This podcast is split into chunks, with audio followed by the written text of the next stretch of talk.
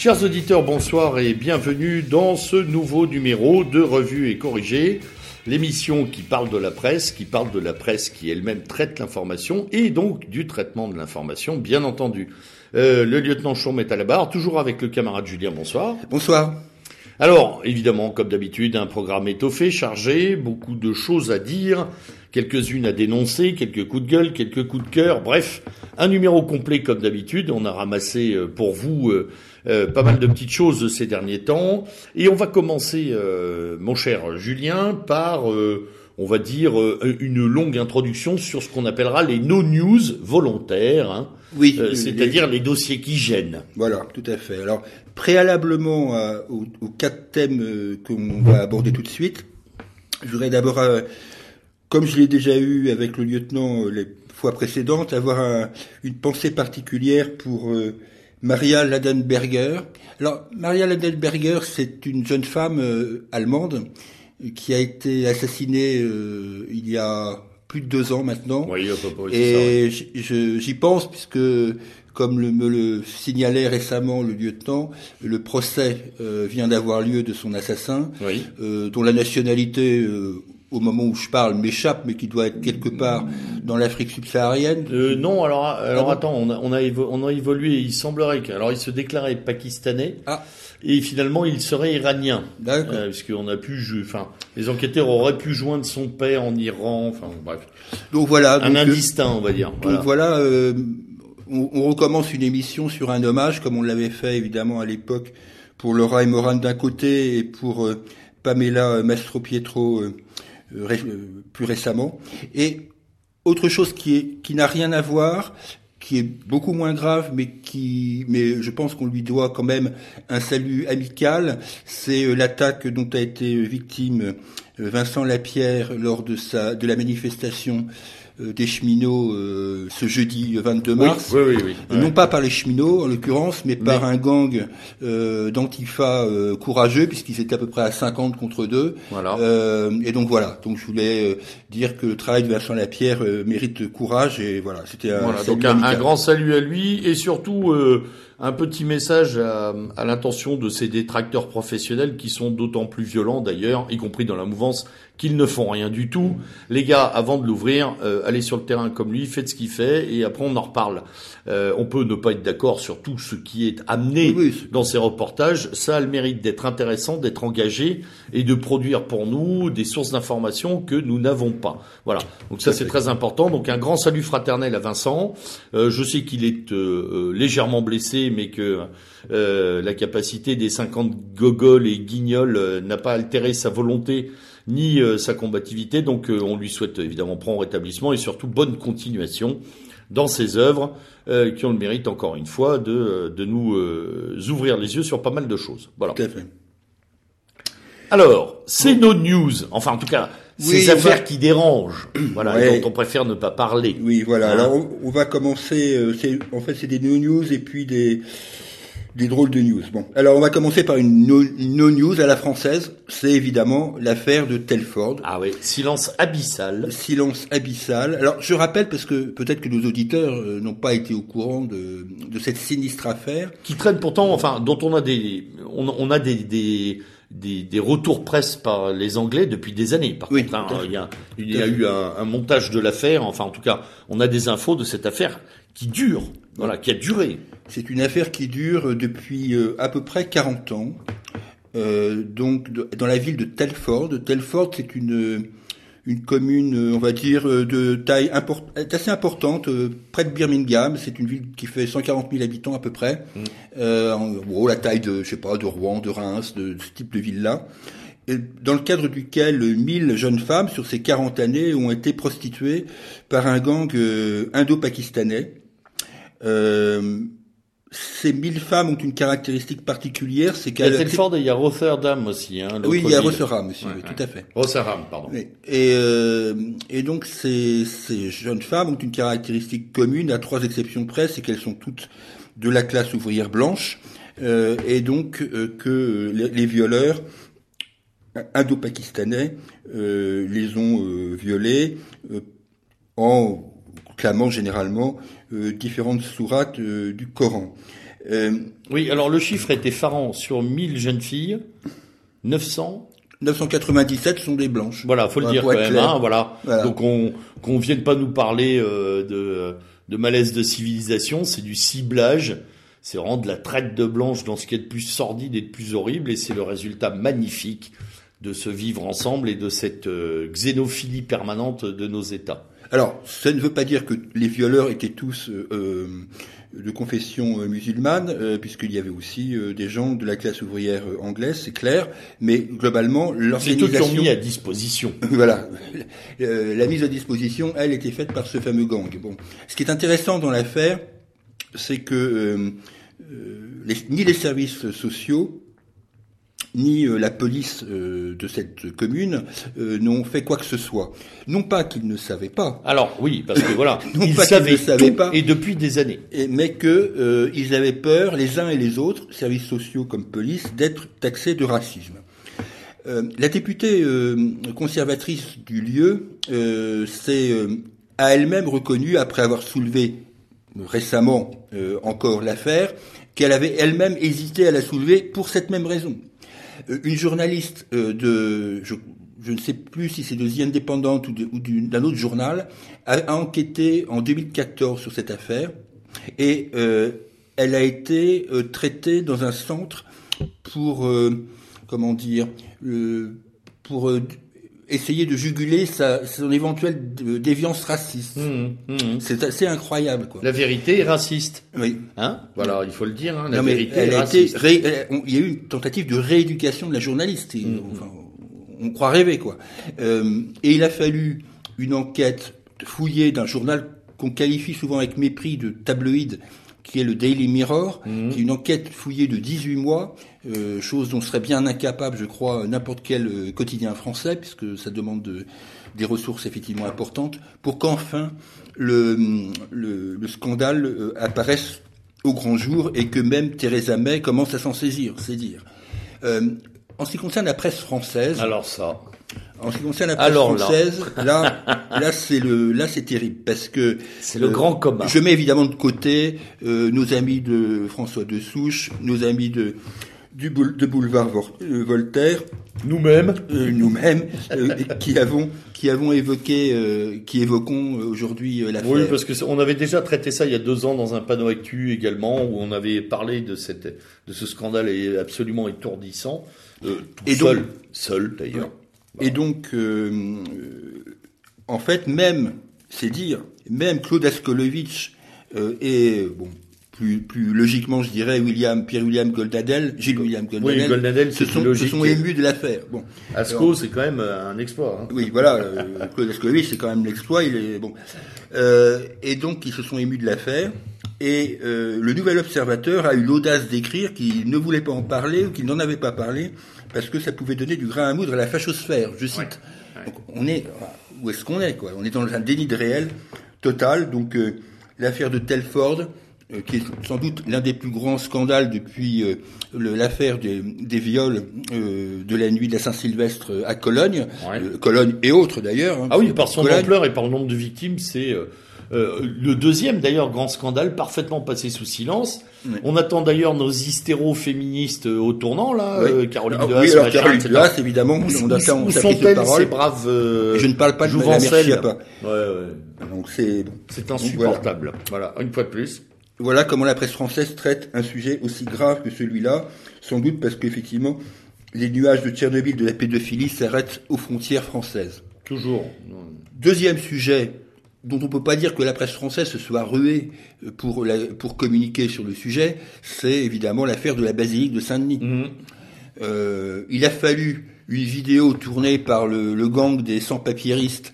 Euh, Stipendié par Soros pour comme d'habitude. pour qu'on voit ça un peu sur les réseaux sociaux, quoi. C'est comme, en fait, c'est à la limite, c'est eux qui ont donné le grain, le grain à moudre. Alors ensuite, euh, ils ont embrayé. Hein. Libé a bien embrayé derrière. voilà. Après, Il est embrayé derrière, et euh, pour ceux qui pensaient que nous avions quelque quelque chose à faire avec euh, Clémentine Autain et euh, Jean-Luc Mélenchon, leur réaction euh, en disant on a envahi la, la basilique de Saint-Denis. Euh, franchement, doit nous Ouais. laisser à réfléchir hein, sur ce que nous avons à Il n'y a faire. pas besoin de réfléchir en Ouais. fait. Hein. Bon, non, je dis ça pour ceux qui pensent que derrière Mélenchon se cache un DA ou un Dorio. Euh, ouais, voilà, ouais. je dis ça pour ça. hein. Un BA ou un Gogol, mais un Dorio, euh, ça m'étonnerait quand même. Hein. Euh, N'est pas Dorio qui veut.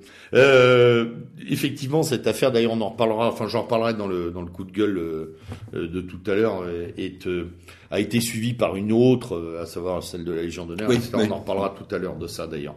Alors, autre coup, autre no news Autre no news. qui fait pourtant du bruit là, parce qu'il y a eu de la démission récente. Oui, alors l'autre no news, c'est euh, c'est la singularité, le oui, la singularité de l'affaire Maurras, dans la mesure où euh, on peut pas dire qu'on a été euh, accablé par le fait, accablé d'informations, je, je, je m'entends, par le fait que euh, 10 des 12 membres de la du haut comité des commémorations aient démissionné euh, suite à, à ce que Madame Nissen a cru bon de faire, c'est-à-dire à euh, enlever euh, Charles Maurras euh, de, de l'annuaire euh, des commémorations de l'année 2018. De la censure. Et, et et donc, et, et d'ailleurs, quand tu dis censure, c'est exactement le terme employé, qu'ont employé, euh, de façon euh, commune les, euh, les Oui, dans, le- dans la, dans la lettre de démission. Ah, c'est ouais. exactement les termes.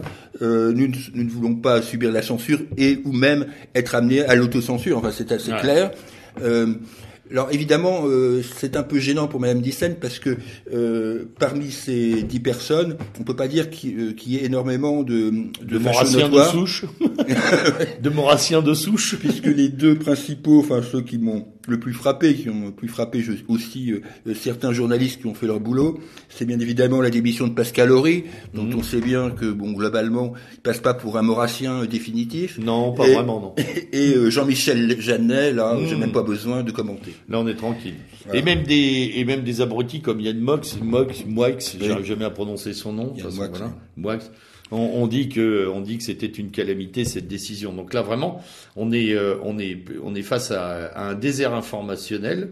Euh, euh, 10, 10 membres sur 12, c'est juste un tout petit peu la totalité du comité qui disparaît. Enfin, je sais pas. C'est pas un type qui claque la porte. Oui, c'est le comité qui disparaît quand même. Hein, voilà.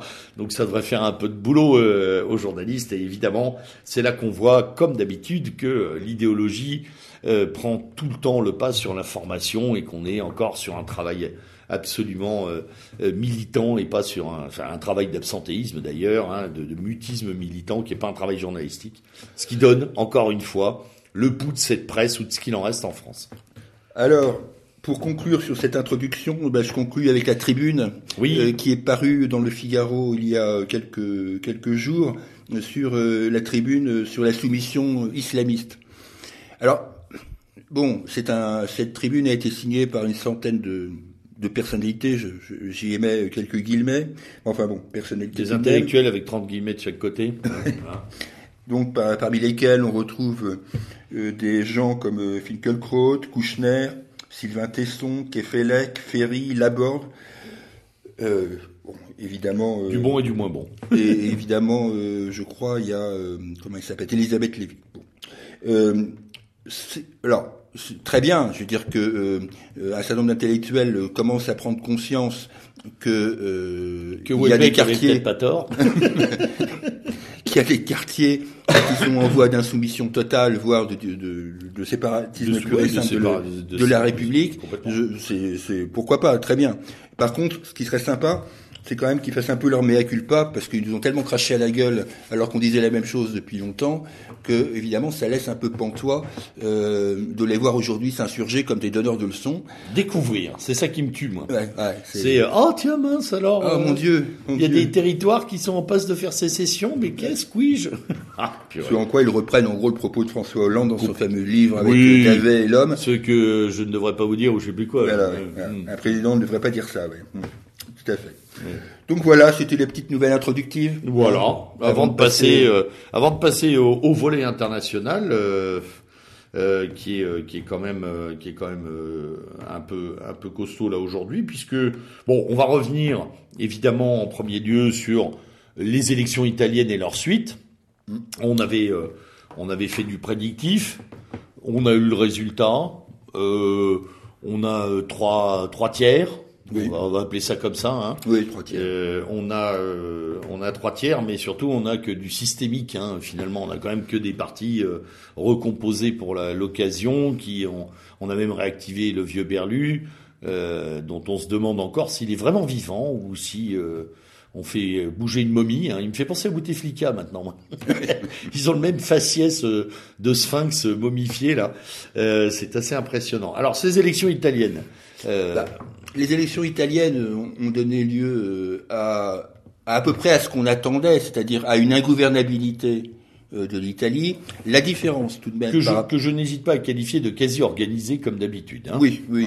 Bon, c'est le titre, le fameux titre de la Stampa, que bordello, donc quel bordel? Oui, effectivement, quel bordel. Sauf que Sauf qu'il y a quand même des enseignements, des enseignements par rapport au comportement des Italiens par rapport à l'Union européenne, car euh, bon, s'il est évident que du côté de la Liga, de Fratelli d'Italia, il y a un comportement eurosceptique euh, clair.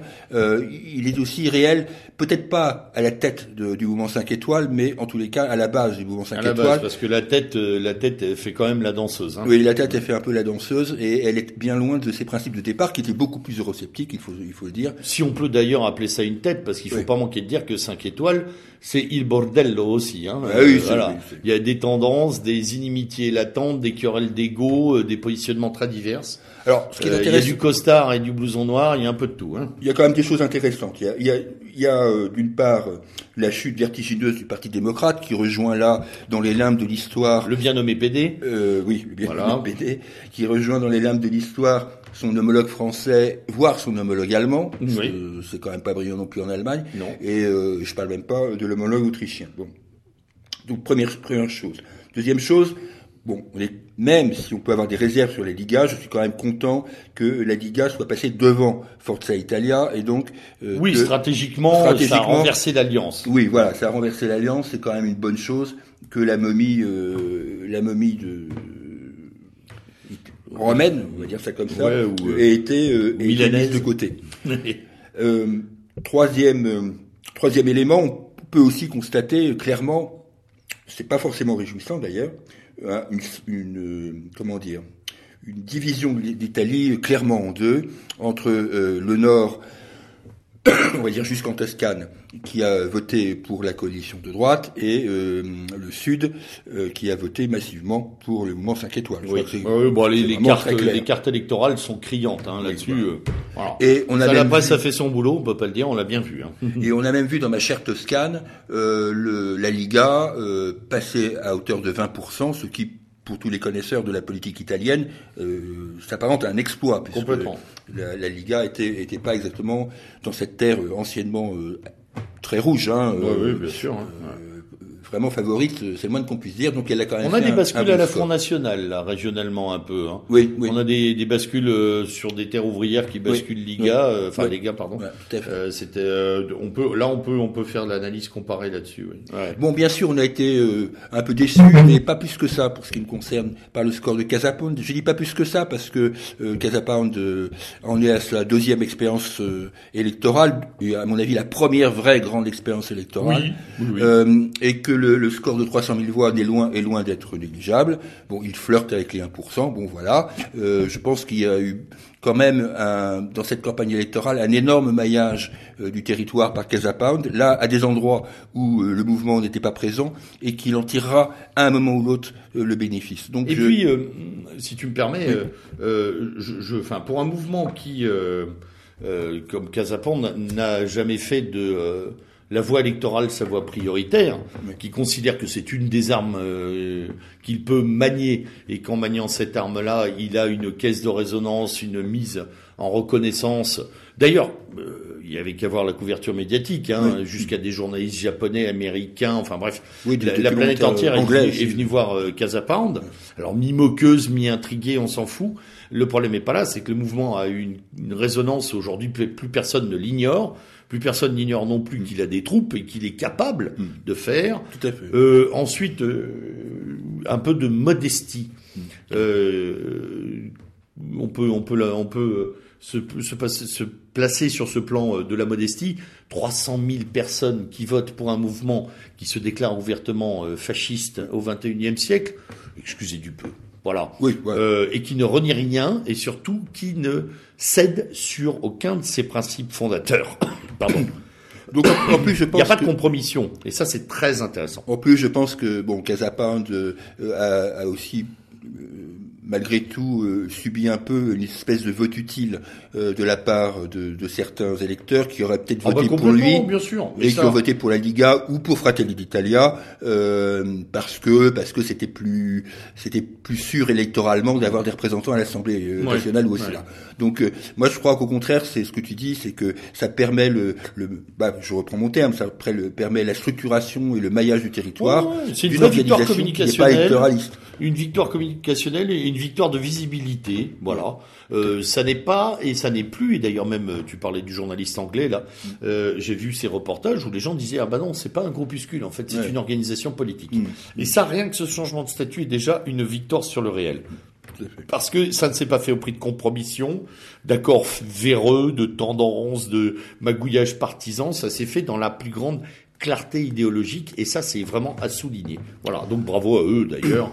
Donc pour, Voilà. pour en finir avec euh, l'Italie, euh, euh, donc le, le, la, la presse effectivement ne se répand pas trop euh, en ce moment sur la constitution du, du prochain gouvernement parce qu'effectivement ils savent pas trop où ça Alors va. là, euh, c'est Madame Soleil là. Tout ce qu'ils disent, c'est qu'effectivement, euh, aujourd'hui, euh, 23 mars, euh, le, la chambre, le- il va y avoir des élections pour la présidence de la Chambre des députés et la présidence du Sénat. Donc, on va déjà avoir Voilà. une aura- petite, une petite appréciation de Oui. ce qui se passe, Oui.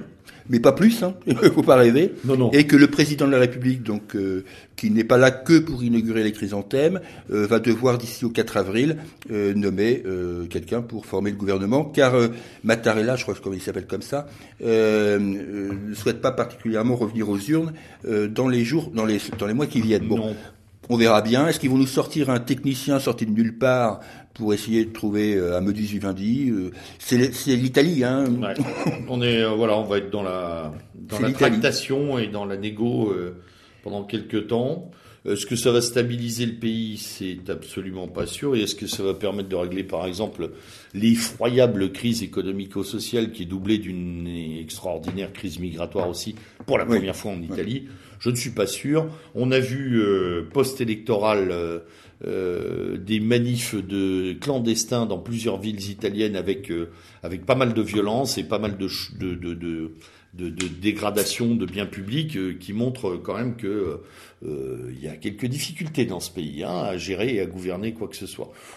Tu me diras, c'est pas mieux que la France. hein. Oui, c'est pas- On va pas s'enorgueillir de quoi que ce soit sur ce plan-là. On est quand même euh, à l'heure où nous enregistrons, enfin, euh, sur une prise d'otage, euh, voilà, euh, à côté de Carcassonne, Ouais. qui là aussi laisse rêveur quand on sait que ce gars-là a été fiché. Parmi tant d'autres, des milliers, des dizaines de milliers d'autres. Voilà.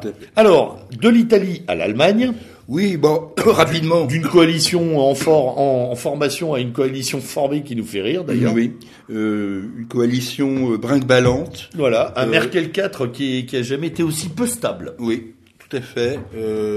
Avec une opposition qui va être désormais incarnée euh, de fait par euh, par l'AFD Oui. et peut-être à sa façon. Ça, je, je renvoie toujours la balle là-dessus à, à notre ami Olivier. Peut-être aussi d'une certaine façon au, F- au FDP, Mhm. parce que bon, il n'est pas trop partenaire et de, de toute cette affaire, donc on ne sait jamais. Il peut y avoir une percée aussi euh, de, de, de ce Oui, côté-là. Un recours, oui, Oui, une oui. forme de recours centriste, on va dire. centriste. Euh, de ce côté-là. On connaît Mais- maintenant. Enfin, Donc voilà où la situation allemande, en tous les cas, fragilise globalement la situation de l'Union européenne, quoi qu'il raconte, comme la situation de l'Italie d'ailleurs, à sa façon aussi, comme la situation Totalement. autrichienne.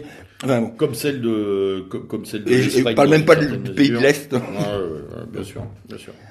Bon, un petit mot alors là, peut-être un peu plus long sur les élections russes. Oui, sur les élections russes, oui, qui, qui se sont déroulées et qui ont vu, comme c'était à prévoir, euh, et sauf incident thermonucléaire ou guerre mondiale, la réélection de Vladimir Poutine, qui entame donc son Oui, Alors, quatrième mandat en tant que président, mais Oui. il y a eu deux mandats de ministre, Ouais. donc de premier ministre, donc euh, ça fait un moment qu'il est là, hein, quand même. oui, Ça il, fait- est là depuis 2000. Hein. De- voilà, donc, 2000, euh, donc ça fait 18 ans. Ça fait 18 ans. Alors, que dire de cette élection? Bon, moi, euh, Euh, globalement, je, bon, évidemment, j'étais pas, j'ai pas été surpris par par le comment l'être? par le, la réélection. Il n'y a pas d'opposant. Hein. par la réélection de Vladimir Poutine. Euh, bon, bien sûr, le score est impressionnant avec 76% des voix.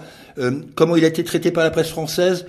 Je dirais, euh, quand on compare les élections américaines et les élections russes, on ne devrait pas le faire parce que euh, globalement, le, le, le, le, temps imparti aux élections russes a été euh, sensiblement dix fois inférieur. Euh, oui, puis c'est pas, gentil. pas les mêmes euh, modes de scrutin, c'est pas tout à fait la même le même déroulé dans l'absolu. De toute façon, chaque élection est une.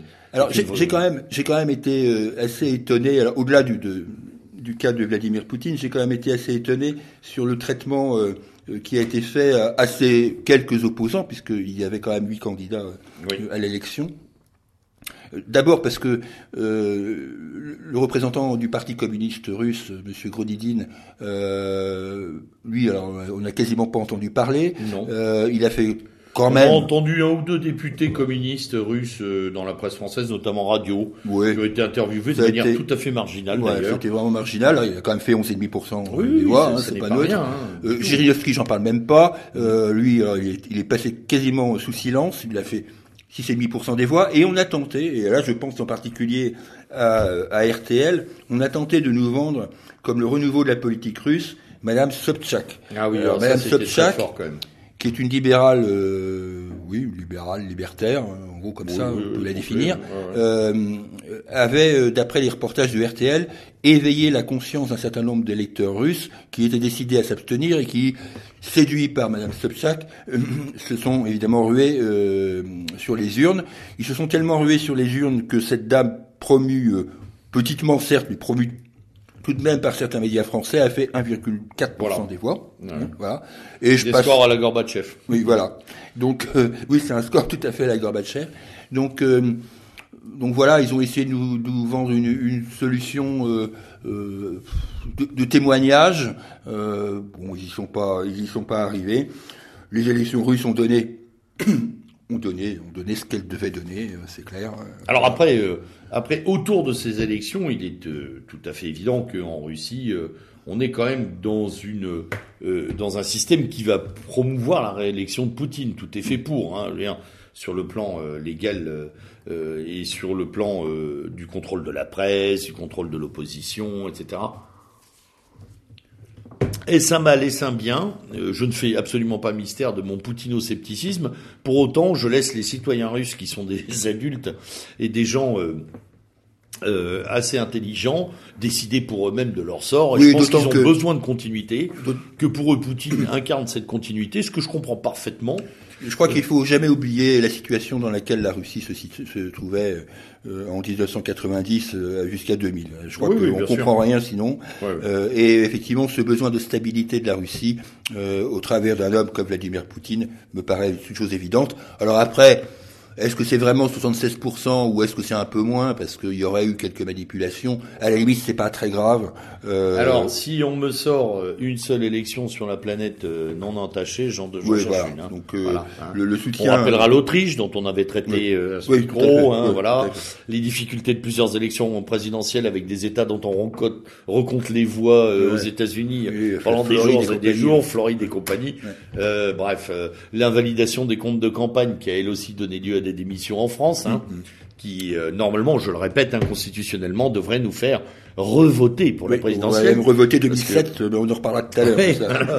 mais celle de Macron, il y a a priori quatre partis sur cinq euh, qui euh, qui qui présentaient des irrégularités, hein, irrégularités qui entachent normalement l'élection entière. Enfin bref. ce n'est pas sur ce plan-là le plan de la corruption qui est elle-même fait partie de ce système oligarchique et euh, pseudo-démocratique qui va nous étonner. Bon, après, euh, euh, Poutine est, toujours est toujours l'homme fort de la Russie. Il faut voilà, il faut compter et calculer avec lui dans le dans le, le, contexte international. Oui, tout à fait. Dans le contexte géopolitique en particulier. De toute façon, et, et Lavrov et, et, voilà, le binôme là est toujours est toujours présent. Oui, parce qu'il a quand même, quoi qu'on pense, il a quand même un grand ministre des Affaires étrangères. Euh, Lavrov. C'est certain, oui, oui, c'est un type euh, d'une sacrée dimension. pas de la hein. rigolade, Évidemment, bien sûr. C'est un fin calculateur. c'est un, vrai joueur d'échecs. Oui, complètement. Là, on retrouve une forme de diplomatie russe efficiente, même si on peut ne pas être d'accord. Oui, oui, voilà, avec le fond, elle est efficiente. Tout à fait. Alors là, Hongrie maintenant. Ah bah on, on fait un petit. Ouais, on passe on- à la Grande-Bretagne, mais on va rester Ah sur la non. Russie d'ailleurs. Oui, oui. Ah ben non, oui, tu as raison, c'est plus logique, puisqu'il y a quand même eu quelques intoxications euh, Oui, alors il y a- en Grande-Bretagne voilà, il y, a, il y a eu des petits, euh, avec des agents dégâts. chimiques. des petits dégâts. Donc avec cette fameuse affaire, affaire Skripal. Alors on peut pas dire que la presse française n'en ait pas parlé, parce que là pour le coup, toutes, toutes les informations vraies ou fausses nous ont été données Oui. dans, tout- dans tous les médias. Bon. Ouais. Euh, il est vrai que euh, je suis assez sceptique sur l'intérêt, comme cela a été développé d'ailleurs euh, sur euh, TV Liberté par un colonel français. Je suis assez sceptique sur l'intérêt de la Russie d'empoisonner un mec avec qu'on a échangé il y a quelques années contre d'autres prisonniers de l'autre camp.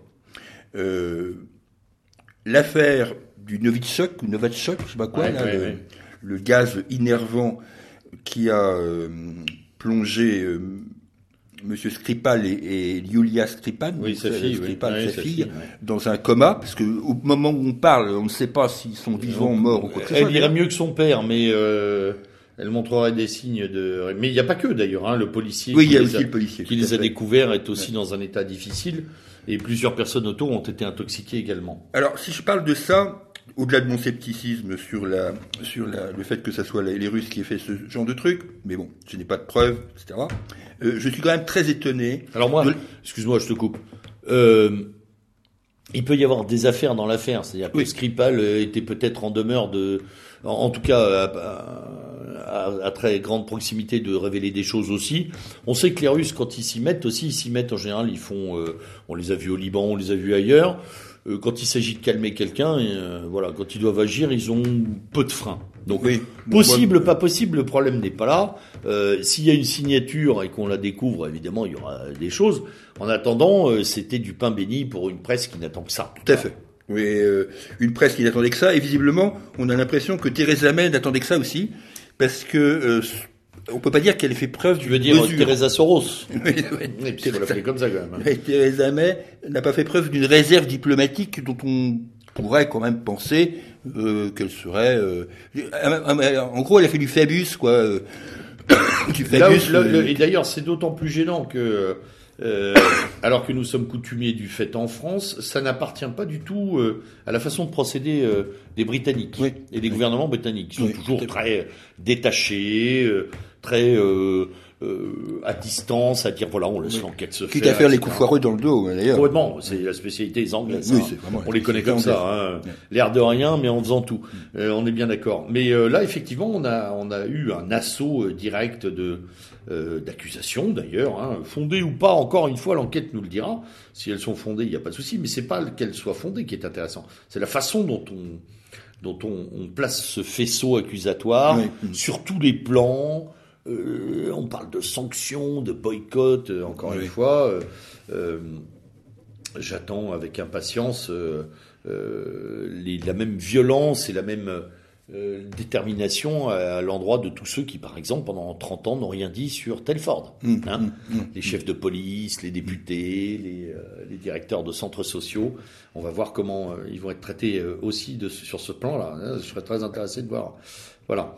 Bon, on verra bien ce qu'il en advient euh, euh, de cette affaire. En tous les cas, je constate simplement qu'après euh, l'échauffement, euh, l'irruption des médias pendant quelques jours, euh, ces temps-ci, euh, c'est euh, silence radio. Ah, complètement. Euh, là, c'est complètement retombé euh, comme un soufflet. Bon, L'écume des choses, comme d'habitude, hein, dans la presse française, l'écume des choses, pas de suivi. Euh, on va sur la vague et puis euh, voilà, on brosse l'écume et puis après on repart sur oui, autre puis chose. pas l'ombre d'une réserve, quoi. Pas, l'ombre. Enfin, c'est quand même assez impressionnant. Tiens d'ailleurs, euh, j'avais l'intention de le mettre dans les coups de gueule, mais on peut en parler maintenant, c'est pas très très grave. Autant les auditeurs le savent, je ne suis pas, je ne suis pas un, un fan de Poutine, je m'en suis déjà maintes fois expliqué, ce qui n'a rien à voir avec l'amitié que je porte aux, aux Russes et au peuple russe. Je connais, j'ai pas mal de camarades en Russie et j'en suis euh, très heureux. Euh, L'attitude de Macron au salon du livre a été absolument ridicule Tout à fait. ridicule. Ouais. Euh, il y a une affaire entre des gouvernements. Mm.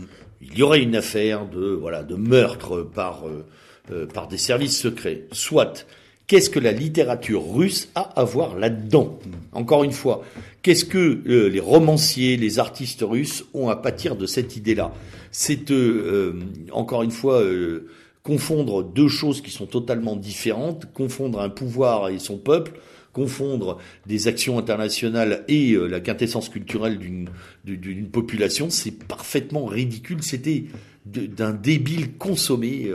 Euh, là, euh, je pense que c'est une des premières fautes communicationnelles de Macron sur ce plan-là. Euh, on peut ne pas aimer euh, un gouvernement, euh, la littérature c'est un autre monde, on en parle dans Bal Sanglant, hein. Mm. tu, tu, lis des auteurs de pays qui sont pas forcément dans nos petits papiers, mm. voilà, que ce soit des auteurs américains ou d'ailleurs, ce sont des gens qui ont des choses à dire, et cette fermeture débile qu'on a vu s'exprimer est vraiment pas à la, à la, au service de, de, notre gouvernement, ça c'est très clair. C'est sûr. Bon, on saute. Alors, avant de passer à la Grèce, comme d'habitude. Oui, euh, un petit mot sur la Hongrie. Bah oui. Un petit mot sur la Hongrie. La Hongrie dans la rue. Oui, la Hongrie dans la rue, parce que ça a été là aussi très très peu soulevé dans la presse française, bien sûr. Ça, ça nous rappelle, tu sais, tu te souviens, ça nous rappelle ces gigantesques manifs en Roumanie dont on a à peine vu une image ou deux sur Euronews. Euh, des millions de gens dans la rue contre la corruption, que dalle. Ça, c'était la Roumanie. Ça n'intéresse personne. Là, c'était donc la Hongrie. C'était le 15 mars et euh, c'était alors c'est un anniversaire euh, hongrois. C'est pas la fête nationale, mais c'est une date importante de l'histoire hongroise. Euh, et il y avait 500 000 personnes dans les rues de Budapest et, sans doute ailleurs dans, dans, toute la Hongrie. tout ça pour soutenir d'ailleurs globalement Victor Orban. Hein, faut, faut être très clair. Euh, les élections. Euh, oui, et puis le tracé politique général euh, euh de, de, la Hongrie, de sa, la Hongrie. sa, position dans l'Europe. Enfin, c'était un soutien à l'ensemble de ce corpus politique qui est, qui est développé par oui, Orban. Il y a une unité de la Hongrie euh, claire, parce qu'au-delà du cas de Victor Orban, on sait bien que juste derrière, entre guillemets, le, le, le premier parti d'opposition, euh, c'est le Jobbik. qui a du mal à être oppositionnel, hein, vu, vu la, voilà. Vu que euh, Orban fait à peu près les deux tiers de ce que les mecs demandent. Exactement. Donc euh, la Hongrie a fait une grande preuve d'unité euh, par rapport à l'Union européenne, par rapport euh, aux sanctions euh, diverses et variées que, qui lui sont attribuées, comme elles le sont unité à, leurs voisins polonais. aussi chez nos voisins polonais, hein, par exemple, hein, euh, qui là aussi font preuve d'une force populaire qui est très très intéressante parce que l'Union européenne n'a ni n'a à y opposer que des sanctions technocratiques. Donc là, on voit vraiment que c'est euh, euh d'ailleurs, c'est complètement idiot. Euh, ça ne fait que renforcer les pouvoirs en place. D'ailleurs, hein, je sais pas ce qu'ils ont à Bruxelles, mais ils ont perdu des neurones en route. Ah oui, ils, sanctionnent. Mieux, euh, mieux les gens se portent au pouvoir. Hein. Mais j'aimerais bien que d'autres aussi observent ça et pas que dans l'Union européenne. J'aimerais bien que, et on en parlera tout à l'heure, que dans le mouvement national, le, les personnes regardent, les personnes dirigeantes de l'opposition nationale en France regarde bien ce qui se passe là-bas, car c'est quand même assez déterminant que de la Pologne jusqu'en Croatie, en passant euh, par la Hongrie et la Slovaquie et autres, et, peut-être demain la Grèce. euh, et même une partie de l'Autriche, de l'intelligentsia conservatrice autrichienne aussi, qui est très euh, euh, très à l'écoute. Oui, mais je, je pensais là plus euh, l'opposition française. Ah oui, oui. non, mais je veux dire les nôtres. Tu vois ce que je veux dire Enfin les nôtres. Enfin bref. Ouais, bon, ça, on y parlera tout à l'heure. Euh, je, crois que c'est pas faute de les avoir alertés pendant des années via des tas de canaux sur l'intérêt qu'il y avait à, à, suivre le couple polono-hongrois et leur groupe, hein, le fameux groupe de Visegrad et tous les travaux qui s'est déroulés. Hélas, hélas, hélas, on a préféré. Donc un petit mot euh, parce qu'on n'est pas très loin là, on, on, descend un peu au sud, mais un petit mot sur la Grèce. Euh, j'en parle évidemment à chaque émission par principe, euh, tout simplement pour dire que les manifestations, euh, les manifestations pour euh, contre la Macédoine slave, donc ce qu'ils appellent la, République de Skopje, continuent encore en Grèce aujourd'hui, et que donc je maintiens ce que je disais la fois précédente, c'est que le, le, le, mouvement national en Grèce est en train de progresser, le sentiment national est en train de progresser. Et, euh, il faut aussi euh, dire une chose qui est très peu évoquée, si ce n'est pas du tout dans la presse française, c'est euh, les, les comment dire les différents problèmes que la Grèce rencontre militairement en ce moment avec la Turquie. L'immense pression turque. L'immense pression turque, pression turque euh, par rapport au fameux accord de Lausanne Oui. de 1920, excusez du peu, euh, sur un certain nombre d'îles aujourd'hui grecques que la Turquie euh, revendique. Pression physique, puisque on en parle très peu en France, mais deux officiers euh, grecs ont été emprisonnés par les gendarmes turcs. Les gendarmes turcs, pour faire rapide, c'est la garde prétorienne de Erdogan. Hein, Oui, complètement. C'est complètement ça. Noyauté d'ailleurs par de jeunes officiers islamistes. Ouais. Ouais. Et donc la tension avec la Turquie euh, vraiment reprend reprend beaucoup en ce moment. Euh, il faut suivre ça de près.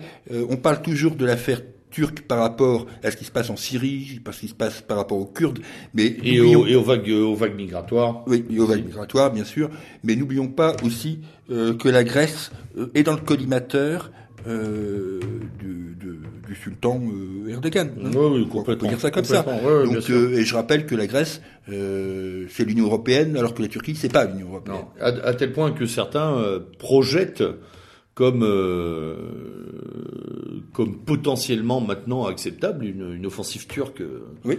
Ah euh, sur les îles, sur Oui, la sur euh, Ah oui, oui, mince Chypre, Oui, etc. sur Chypre, bien sûr. ouais, Et même sûr. sur des îles grecques. Et sur les îles grecques, bien sûr. ouais. Ouais, c'est tout à fait. Profitant de la faiblesse euh, structurelle de la Grèce à l'heure actuelle, de l'impéritie de son gouvernement, etc., etc. Bien sûr. Alors de ça aussi, rien dans la presse rien, française, rien, comme rien dans la presse. Tout Euh, va bien euh, au sud. euh, Alors qu'une qu'une attaque contre un État membre de l'Union européenne serait quand même un casus belli euh, extrêmement grave, c'est le moins qu'on puisse dire. Ouais, mais c'est envisageable, en tout cas. euh, Un petit mot- un Erdogan petit est suffisamment fou pour le faire. Ouais. Ouais, un petit mot aussi, euh, puisqu'on est euh, on est à lisière du, du- de ce conflit euh, sur la Syrie, bien sûr. Euh, alors, je vais pas je vais pas étayer la situation syrienne. Je voulais juste faire un peu d'autopromotion Oui. pour pour Méridien Zéro. Sur, Oui, bah oui, oui, oui. sur, sur cette Ah, très- sur cette sur très Syrie. belle émission avec euh, présentée par Franck Wilsdorf et Mao euh, avec pour invité euh, Monsieur Souris.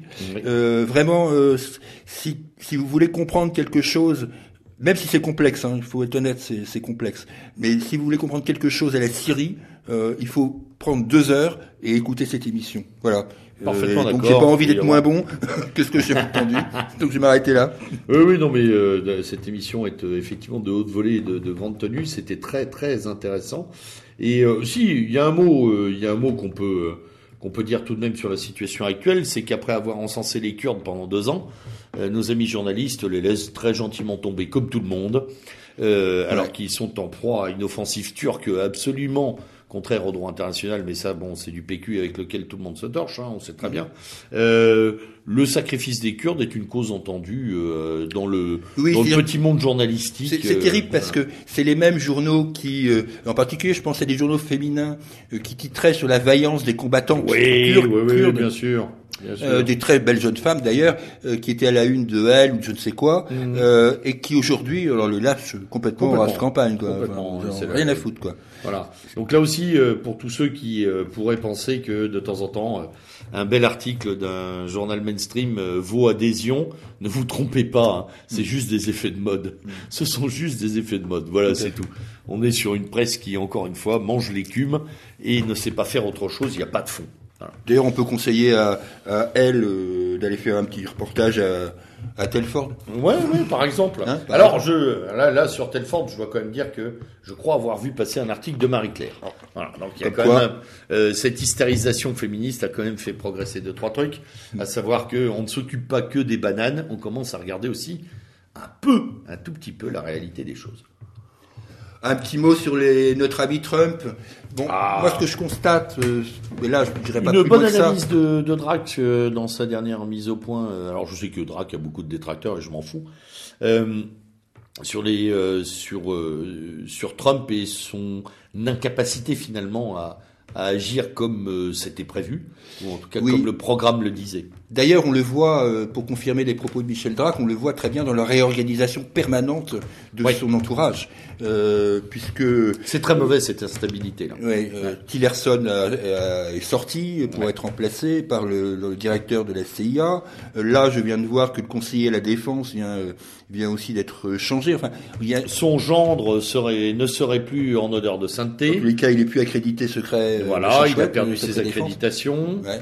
Euh, c'est quand même particulier, quoi. et c'est, ça traduit certainement les bagarres internes au sein du système. Et là, je crois que Michel Drac a raison, c'est-à-dire qu'à un moment, euh, à un moment, il y a, il y a, il y a un conflit interne euh, au sein euh, de cette organisation euh, qui est les États-Unis, et que et que bah, le pauvre Trump, il fait comme il peut, quitte à tailler dans le vif de ses propres collaborateurs qui durent trois mois, six mois. Ah on pense évidemment, le cas le plus emblématique a été celui au départ de Steve Bannon, mais tout, ça, tout ça. Non, puis on a, on a, ça laisse quand même un, un une image euh, beaucoup plus friable que ce que la presse avait imaginé euh, au début de l'élection, à savoir euh, un protectionnisme stratégiquement établi.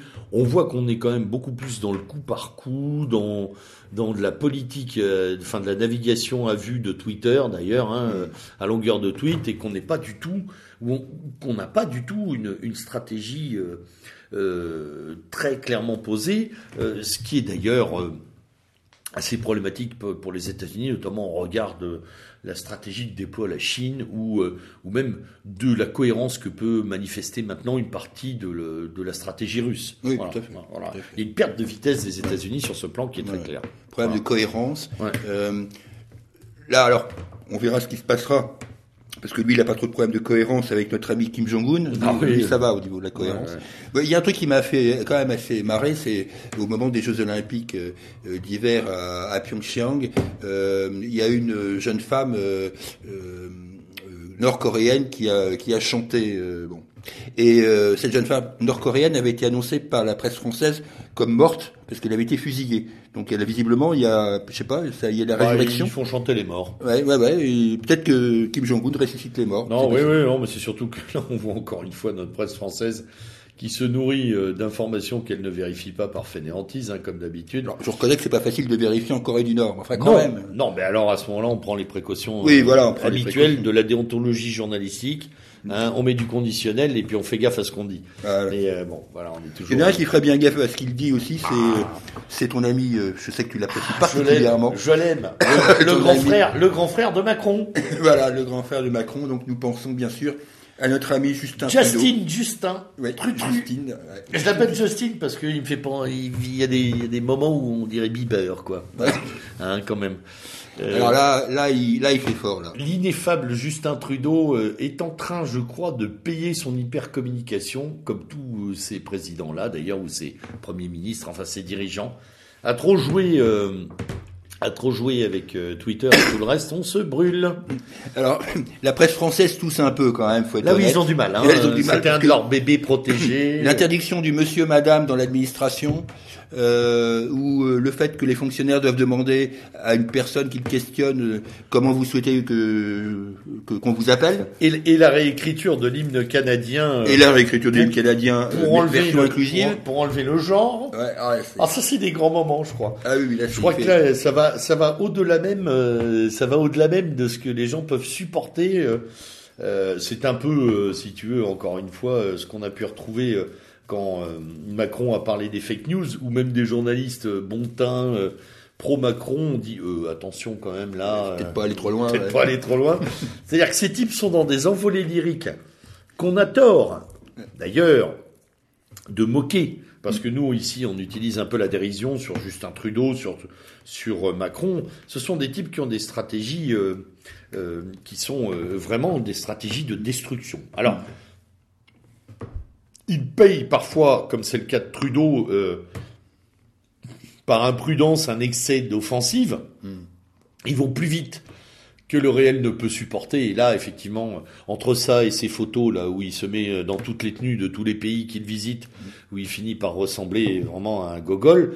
Hein, enfin voilà, ça, ça, fait rire tout le monde. C'est un peu, il, il prend le chemin d'un Hollande en termes de communication politique. Sur ce plan-là, au, Canada, en tout cas, tout le monde rigole bien. Oui, enfin, à mon avis, nos, amis québécois, et, euh, une petite pensée pour eux, bah, ils ont la double peine, parce que non seulement ils ont l'État canadien, mais en plus ils ont ce zouave-là. Ce zouave-là, oui. donc, euh, euh, effectivement, Trudeau, une affaire à suivre, l'hypercommunicant qui se brûle un peu les ailes, et puis surtout qui plonge son pays dans un, une espèce de de magma post-politique euh, béni oui oui, euh, euh, affirmative action, enfin il y a tout là-dedans. avec un flot migratoire ininterrompu et des dingues au gouvernement, ça devient chaotique le Canada. Hein, ça devient, voilà.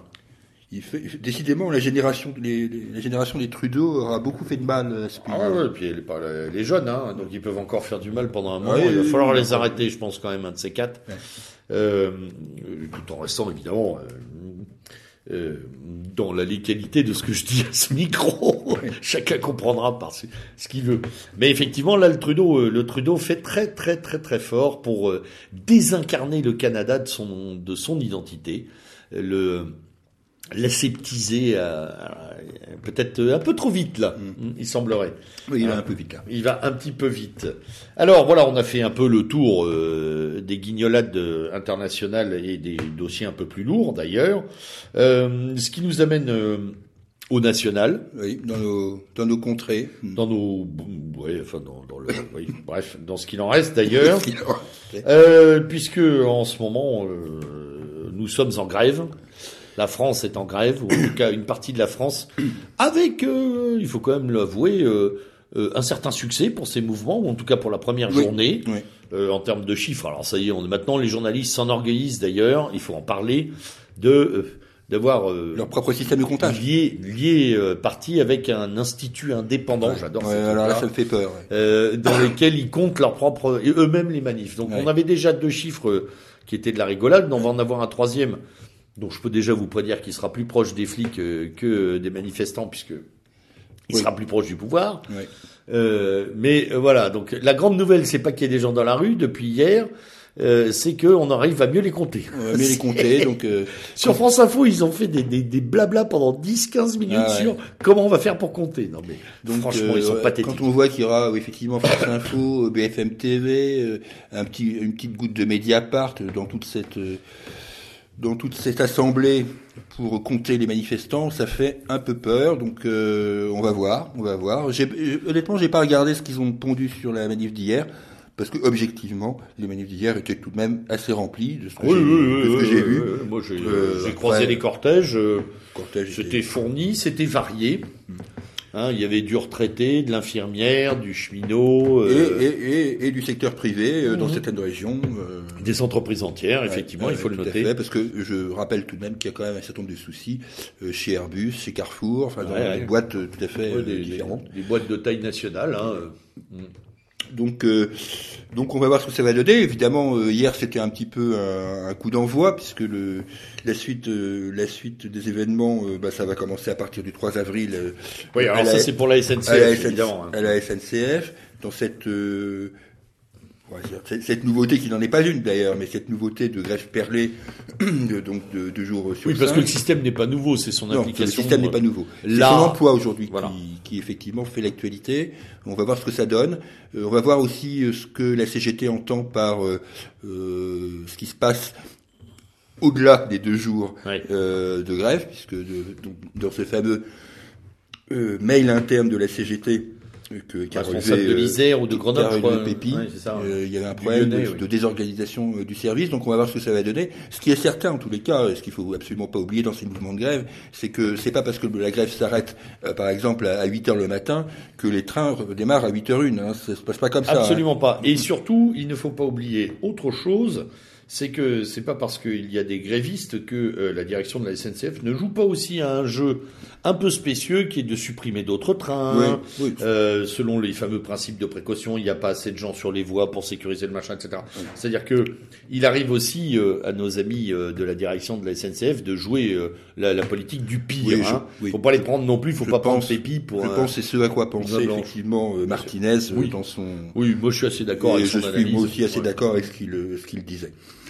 Alors là où on peut être étonné avec cette affaire de grève, c'est euh, finalement euh, là aussi de la redécouverte des, par les journalistes, euh, non pas de la situation de la SNCF, parce que ça, malheureusement, il la traite mal, euh, mais euh, du fait que les infirmières, ça va pas, euh, les, les enseignants, ça ne va pas, que tiens, le, les points d'indice n'ont pas été relevés depuis sept ans dans la fonction publique, etc. Et que les EHPAD, c'est une catastrophe. Voilà, ouais, tiens, voilà, qu'il y a des mouroirs à ciel ouvert, malheureusement.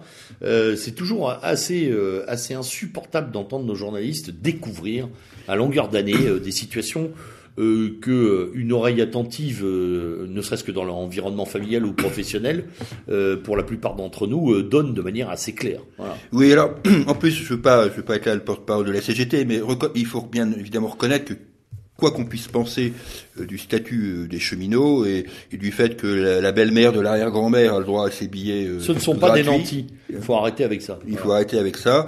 c'est Bon, globalement, c'est pas le statut des cheminots qui est responsable des 50 milliards de dettes de la SNCF. Euh, D'ailleurs, j'ai été assez étonné, ça a été un peu relevé dans la presse, mais très peu, de l'achat euh, euh simultané par la SNCF de 100 rames de TGV chez Alstom. Alors, très bien pour Alstom, hein, si ça peut leur donner quelques quelques commandes euh, dans l'état actuel où se trouve la société Alstom, pourquoi pas Mais voilà, il faut pas non plus, euh, au moment où on nous dit que le tout TGV a été une, erreur stratégique, stratégique euh, par rapport à tout ce qui peut se passer dans les, les trains intercités, les trains régionaux, etc. je suis quand même un peu étonné, et ça, c'est une décision d'entreprise c'est pas la décision liée au statut des cheminots. Il non. faut arrêter les conneries. C'est toujours pareil. Alors, si tu veux, moi, je vois deux choses qui n'ont pas été traitées par la presse. La première, c'est que, euh, encore une fois, sous le vocable de réforme, on refond, c'est-à-dire on détruit. Et euh, euh, on a eu exactement le même piège avec le Code du travail qu'il fallait retoiletter, réformer, dont on a fini par sortir un autre monde du travail, euh, que les gens vont lourdement payer d'ailleurs, ils commencent à se réveiller là-dessus. Euh, ça commence à, les, gens commencent à se dire ah mince, alors on se précarise. Oui, bah oui, il fallait y penser avant. Là, c'est pareil. Le statut de la SNCF, on brandit un peu. Euh, c'est le, euh, Macron, c'est un peu le, le, Robin des Bois, euh, le Robin des Bourges. Hein. Mm. C'est-à-dire, il dit voilà, il y a des privilégiés, braves gens. Mm. je vous les donne en pâture. Ce sont évidemment des privilégiés et on titille chez le Français moyen le sentiment de l'injustice, sans voir que euh, ce que Macron propose, c'est euh, toujours des politiques à la baisse pour tout le monde. Mm. Voilà. Quand on détruit des statuts et qu'on remplace ça par des CDD et des intérimaires, on améliore la situation de personne. Mm. Voilà. Et surtout, et ça tu l'as bien rappelé, une deuxième chose qui me paraît fondamentale, euh, qui veut tuer son chien l'accuse de la rage. Euh, le, les politiques successives depuis trois décennies de la SNCF sont calamiteuses. Ce ne sont pas les cheminots qui les ont conduites. Mm. C'est pas les grèves qui les ont euh, empêchées ces politiques.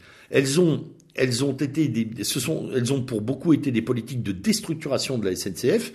Et encore une fois, hein, la méthode est toujours la même pour, pour, euh, pour, euh, pour dire que quelque chose ne va pas, il suffit de pas mettre l'argent là où ça va pas. Mm. Voilà. Alors à un moment, on n'attribue pas les crédits euh, sur les fameuses petites lignes dont parlent les journalistes avec cette morgue insupportable, parce qu'elles sont pas petites pour des pour beaucoup de gens en province. Le train, c'est le moyen d'aller au boulot. Hein. J'en sais quelque chose, j'utilise quotidiennement. Donc il n'y a pas de petite ligne. Et un service public, il n'a pas à être rentable. Il a à avoir cette notion de service public. La rentabilité est un bonus. Mais on est en train, encore une fois, de tout passer à la moulinette en disant, voyez, ça fonctionne pas. Ça fonctionne pas parce qu'on n'a pas mis l'argent où, il fallait. Ça, personne ne le dit. Et évidemment, derrière, l'idée, avec 2019, euh, l'ouverture euh, du trafic ferroviaire, enfin, à la concurrence européenne et tout ça, bah, l'idée, c'est la privatisation à court moyen terme. C'est tout, encore une fois. Alors, pendant, qu'on, pendant que tout le monde se plaint de la paupérisation des campagnes, de la désertification euh, mmh, mmh. diverses et variées, de, de toute nature, diversification, désertification au niveau du personnel médical, au niveau des commerces, etc., ont tout est fait pour euh, pour casser euh, ah, encore encore une fois cette France périphérique. C'est son fameux plan de mégalopolisation de l'espace euh, français, c'est tout. Il va relier les villes intéressantes entre elles. Le reste peut crever gentiment. Si on le voit pas, si on se focalise sur les seules rémunérations et le statut des cheminots, on se plante. Alors, évidemment, ça ne veut pas dire que tout ne doit pas être reformulé à la SNCF.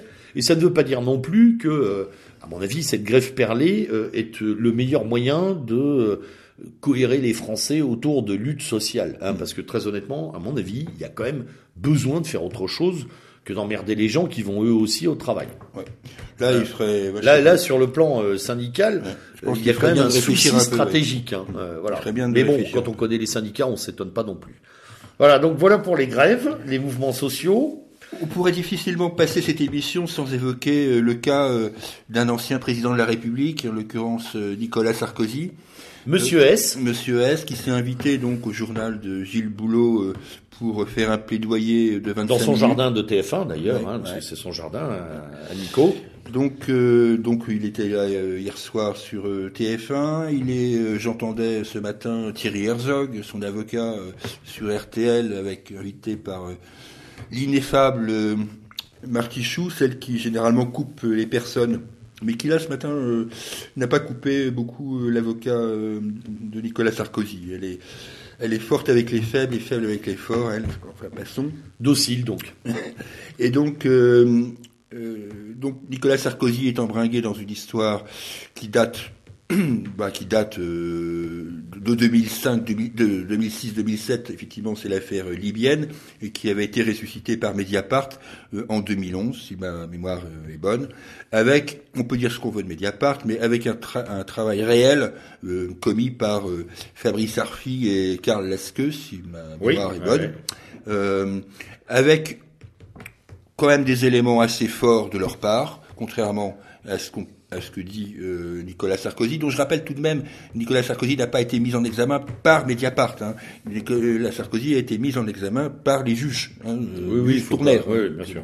Alors, que le juge Tournaire soit de parti pris, euh, compte tenu de ses antécédents, ou syndicaux, ou de son euh, irruption dans l'affaire ouais, euh, dans l'affaire euh, Big Ballion, je crois. Ouais, ouais, ou- c'est ça. C'est possible.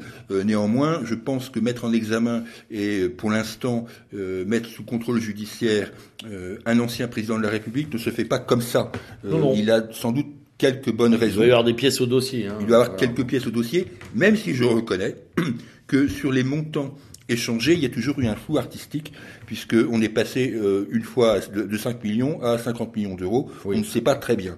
Alors évidemment, quand Nicolas Sarkozy ose dire hier soir au journal de TF1, sans que Boulot puisse vraiment dire quoi que ce soit, euh, euh, qu'il n'y a pas de il n'y a pas de document, c'est quand même prendre les gens pour des cons. Il est exact, je pense, qu'il n'y a pas eu un virement à la BNP du coin euh, sur le compte de Nicolas Sarkozy. hein. Probablement pas, non. Non, Mais des valises, non. des valises, oui. Donc, faut quand même pas quand même plus prendre probable. les gens pour des Et imbéciles. alors, et son système, euh, son système de défense qui consiste à dire comment voulez-vous que j'ai touché de l'argent d'un homme que j'ai contribué à destituer? Euh, Oui, oui. T'es bien, là, t'es gentil. Hein, ça, nous donne, ça nous donne juste envie de penser que t'as fait exactement ça euh, pour protéger tes, ton, ton argent. Alors arrête un peu. Enfin, franchement, c'est. Enfin bon, cette affaire Bref. est loin d'être terminée. Là, on en est, euh, on en est qu'au, enfin, qu'au début de ce, de ce nouvel épisode. Hein, euh, et on verra dans les semaines à venir ce qu'il advient euh, de Nicolas Sarkozy. Mais j'ai pas très, trop d'inquiétude sur sa, sur sa carrière euh, potentielle euh, sous les geôles de, dans les geôles de la République. Hein. Bon, euh, de toute façon. Il, Alors, en, il en a le profil. Un petit mot parce que ça a été totalement soporifique et passé finalement globalement inaperçu sur euh, l'espèce de, de primaire, on va dire ça comme ça, d'élection interne Oui. du Parti socialiste. Alors qui a quand même donné un. Alors ça aussi, ça m'insupporte et euh, c'est pas un coup de gueule, mais presque. C'est que euh, cette élection interne, dont tout le monde se tape, avec des candidats insipides pour un parti croupion qui est en fin de vie, euh, qui est sous perfusion euh, euh, de, de- des quelques caciques qui versent encore de l'argent, a quand même eu le droit à un débat télévisé Oui. sur euh, une chaîne, Je crois que c'est LCI. c'est LCI Et, euh, ou la et- 6, et je sais plus, enfin, retransmis aussi sur RTL en Voilà. direct, je crois. Oui, oui. Alors ça, c'est quand même incroyable. J'aurais bien voulu connaître les audiences, très sincèrement. Euh, ouais, tiens, j'ai pas regardé non plus. On Euh, aurait dû oui, regarder ça. à mon avis, ça a été du l'ultra confidentiel. Ah ouais, ouais, ouais, ouais. Même si LCI, il faut savoir que LCI n'est pas dans la gamme des chaînes d'information continue les plus regardées. Et LCI, par rapport à la tranche horaire habituelle, a fait un meilleur score que d'habitude, d'après ce que j'ai compris. Oui. Mais bon. Il doit y avoir un peu de voyeurisme chez les Français. Oui. Regarde la bête malade. Ouais, puis il y, a- oh, puis il y en a encore quelques-uns. euh. Ouais, il doit y avoir des socialistes dans ce pays, hein, je pense. Bon, enfin, tout ça pour élire euh, le, le fameux Olivier Faure. Donc euh, voilà. Personnellement, j'ai j'ai pas compris. Moi, je pensais plus que ça aurait été Stéphane Le Foll. Oui, il avait, il, était, euh, il était en, en lice et il, il avait la cote, hein, Oui, normalement. oui, oui. Il avait la cote auprès des journalistes en particulier, mais visiblement pas auprès des militants. Ben, encore une fois, euh, encore une fois, on est sur le syndrome Gorbatchev, quoi, adoré par la presse, mais les militants Ouais. lui tiennent rigueur de beaucoup de choses, de, de sa Hollandie. euh, ah oui, voilà. ça c'est un Hollandiste pur et dur. mais- C'est un Hollandiste pur et dur. Bon, il- à mon avis, il paye, euh, il paye d'avoir été marqué sur ce plan-là. Euh, maintenant, après, peu importe qu'il soit à la tête de Zbigniew, euh, Oui, voilà, crois, pour ce qu'il en reste. Oui. Honnêtement, euh, alors, c'est pas monde- mort, hein, c'est pas mort, hein. c'est pas mort. Donc on, on suivra, euh, on suivra l'évolution. euh, Bon, par contre, de il la faut bête. que dans une élection récente, le candidat socialiste a terrassé euh, le candidat de la République en marche à 70-30. Donc, Oui, euh, oui, donc, oui, Il faut oui. dire qu'il y a quelques endroits encore en France. Je crois que c'est dans la Haute-Garonne. Ouais, mais à mon avis, on est en ce moment tout sauf euh, la République en marche. Oui, Ouais. oui, oui, en ce moment, Il y a un aussi ça, un oui. petit mouvement sur ce plan-là. Je pense que ça va être intéressant à noter d'ailleurs. Oh, un petit mot parce que parce que ça date un peu, mais on n'en avait pas parlé à l'époque. Un petit mot sur l'affaire Vauquier. Ah oui, oui, oui, parce que c'était drôle ça quand C'était- même. Hein. C'était quand même assez marrant puisque globalement, euh, euh, Vauquier qui avait demandé effectivement de, de- surtout de ne pas enregistrer, euh, je sais pas, il est naïf ou quoi, enfin bon. Je pense qu'il a un petit côté. euh, il doit avoir un petit côté euh, gros kéké, quoi. Oui, c'est dommage tout- parce que a priori, euh, je regardais son curriculum vitae l'autre jour. Il a quand même fait des études. C'est l'homme le plus diplômé, l'homme politique le plus diplômé. C'est l'homme politique France. le plus diplômé de France. Il a fait des études très poussées, Ouais. euh, des études classiques. euh, Ouais. Et j'ai- Et eu accès, parce que je m'y suis intéressé, au contenu du cours qu'il livre euh, dans cette école à Lyon, Ah, qui est, d'ailleurs tout à fait passionnant, Ah oui sur l'histoire de l'homme politique à travers les siècles. C'est un cours extrêmement bien monté. D'ailleurs, j'ai entendu des étudiants euh, dire que c'était euh, c'était vraiment quelque Oui, chose de, passionnant. Alors, il a peut-être raté sa vocation. Il ferait bien d'arrêter euh, de faire de la Oui, politique pourrait parce que s'il est excellent, enfin, il y a des gens, euh, voilà. Je pense que Hollande aurait été un très bon journaliste. euh, Oui. je pense que Vauquier pourrait faire un très bon prof, pas de souci. Alors après, euh, une fois qu'on a passé le côté euh, euh, perdreau de l'année, euh, ah mince, on m'a enregistré à l'insu de mon plein gré, hein, un, petit, un petit coup à la virincle. Euh, pour une fois, moi j'ai goûté mon plaisir d'un mec qui a balancé la réalité des Oui, choses. Oui, oui, moi, je- et je pense que puis, l'électorat de droite était content, moi. Non, puis moi je pense, euh, oui, ça c'est sûr, c'est certain. je pense que personne n'y en tiendra rigueur, d'une part, et d'autre part, je pense que les Français euh, ont toujours euh, un, un plaisir à découvrir le vrai langage des politiques entre eux, leur haine rabique, leur violence euh, inconditionnée. Euh, c'est pas inintéressant finalement ce qu'il dit, euh, les taillages de short, tout est là, tout est posé. Euh, son petit côté, euh, j'assume tout, euh, hormis Sarkozy évidemment. Sarko, ouais. Euh, J'assume tout à la télé était plutôt com- sur le plan euh, de la communication bien mené. Mhm. Euh, et finalement, tous ceux des journalistes qui ont dit c'est une honte, etc. dérapage, Des- dérapage. dérapage, démission, euh, il doit quitter la présidence, se sont complètement plantés d'analyse une fois de plus. À savoir que, au contraire, il est devenu un peu plus accessible pour plein de gens. Ouais, oui. voilà. Et en particulier dans son, dans son cœur d'électorat. Voilà, ce oui, côté un peu franc-parler, euh, j'assume, euh, je suis un peu un, un rhinocéros, je rue dans les brancards, je dis la, la vérité. Ça plaît, n'oubliez jamais Sarkozy. Voilà, n'oublions jamais les, les, les, les bonnes petites phrases de Sarkozy sur ce plan-là, bien franchouillardes.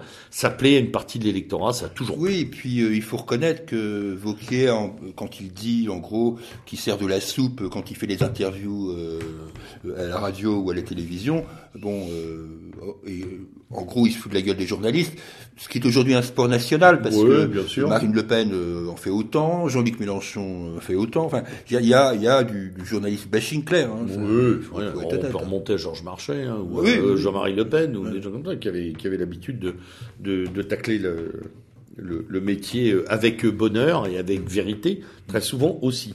Tiens d'ailleurs, puisqu'on parlait de Marine Le Pen, on va parler un peu du, On va parler un petit peu de, de- du front. du et, front, oui.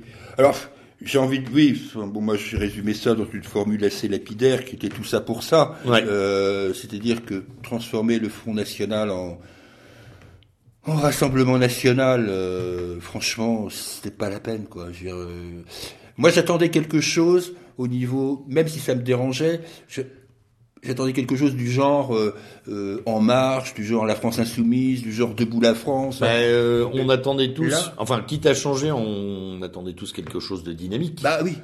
D'autant plus, d'autant plus que dans une de ses interventions, euh, Marine Le Pen avait dit qu'elle voulait que ce futur nom euh, résonne comme un slogan, Mm. comme euh, comme Mm, une F. mm, enfin, Alors là, franchement, je suis désolé, mais c'est pas le cas. Quoi, non, ça que- fait très pavé 20e siècle. Ah, ça fait. Très euh, plan-plan. Ouais, ça fait, je vais être méchant, mais ça fait quasiment rassemblement euh, de- de- sous la quatrième République, tu vois. Ouais, le MRP, tu vois, Oui, moi, ça m'a oui, fait penser voilà. à ça un peu, Ouais, tu vois. ouais, ouais, ouais. Voilà.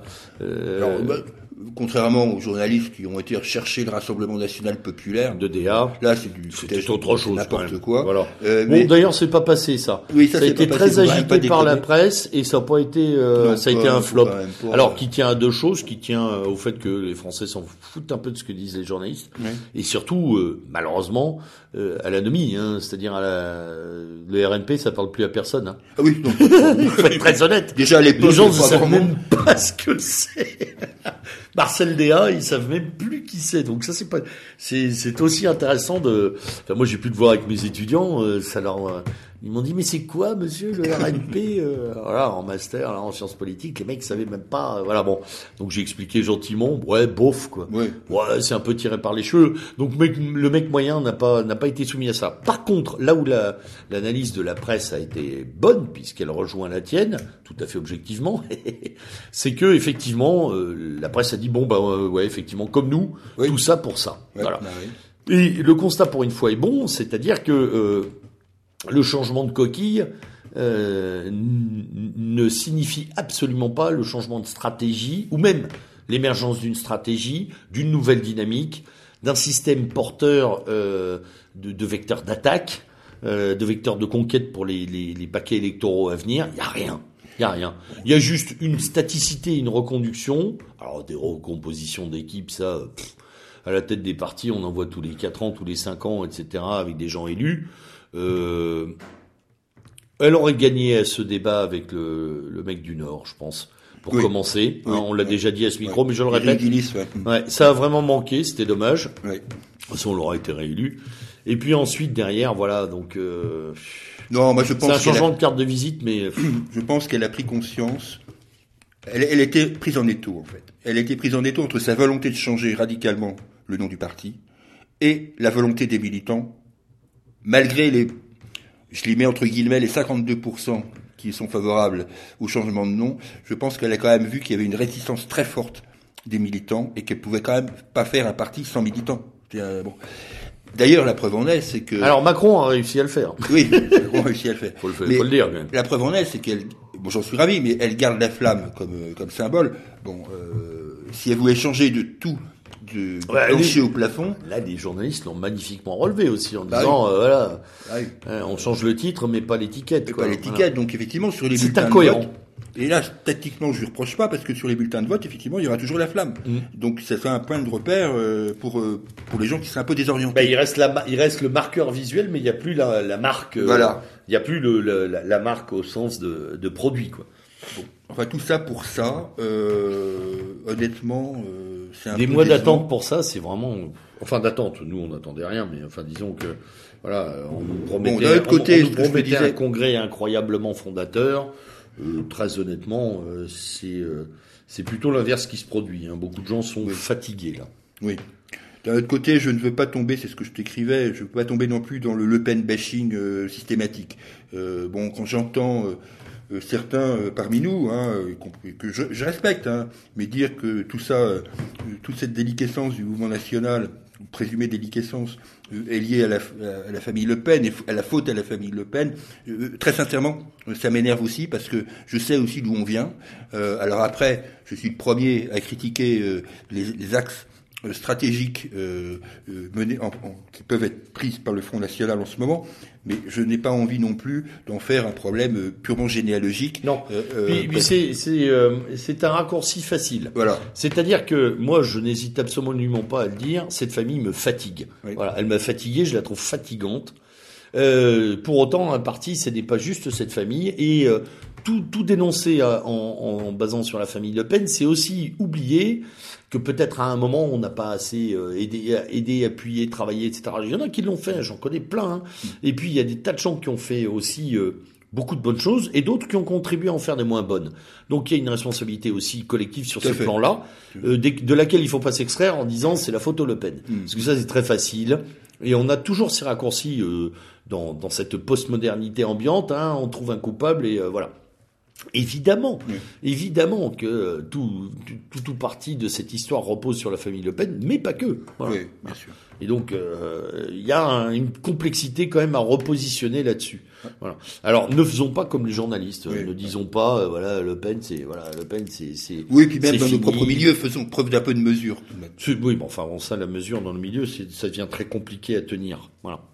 Euh, bon, voilà on va arrêter là sur le front. Oui, oui, oui. Parce que pour, pour l'instant, il n'y a pas gros. Euh, on verra plus tard. Il n'y a pas gros enjeux. On verra un peu comment ça évolue. Euh, Et si, euh, pour l'instant, ils vont changer bon, Il est vrai que il est vrai que le soutien de Marine Le Pen au candidat des Républicains à Mayotte est un changement.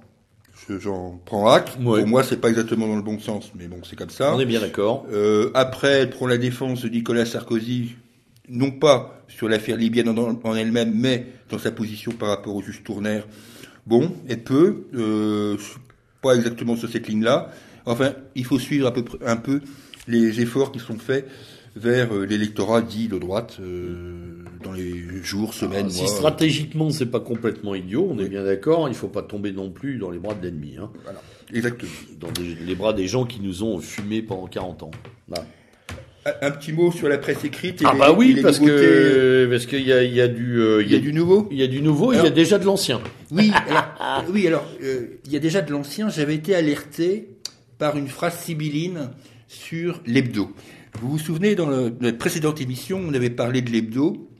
Et on avait enregistré cette émission la veille euh, de la sortie du fameux numéro sur euh, Nicolas Hulot. D'ailleurs, on n'entend plus parler de cette affaire.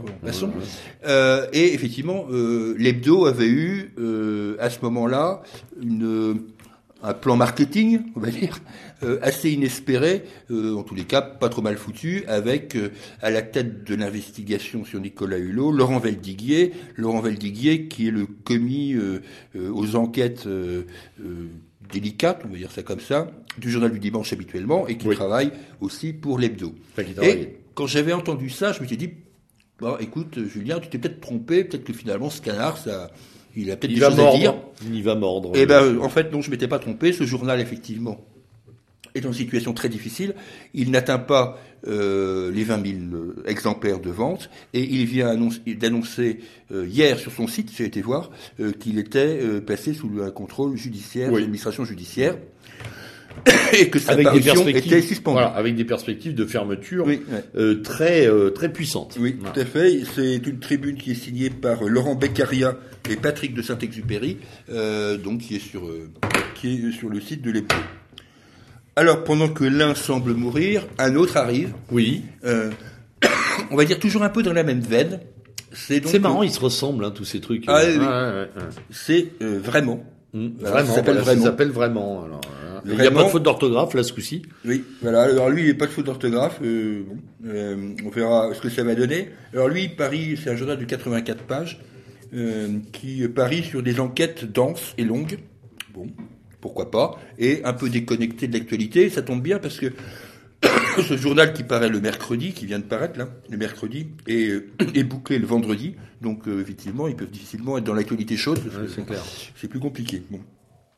Donc on va voir ce que ça va donner. Là, euh, Alors, est-ce qu'on a un peu la compo euh, de la rédac? On sait s'il y a une ou deux têtes intéressantes. Alors, y a, y a, oui, on, on sait, non, on sait la compo. des propriétaires dont euh, deux d'entre eux sont des anciens conseillers à Bercy d'Emmanuel Macron ah. et euh, qui étaient passés avant euh, dans, les, dans les cabinets de Michel Sapin.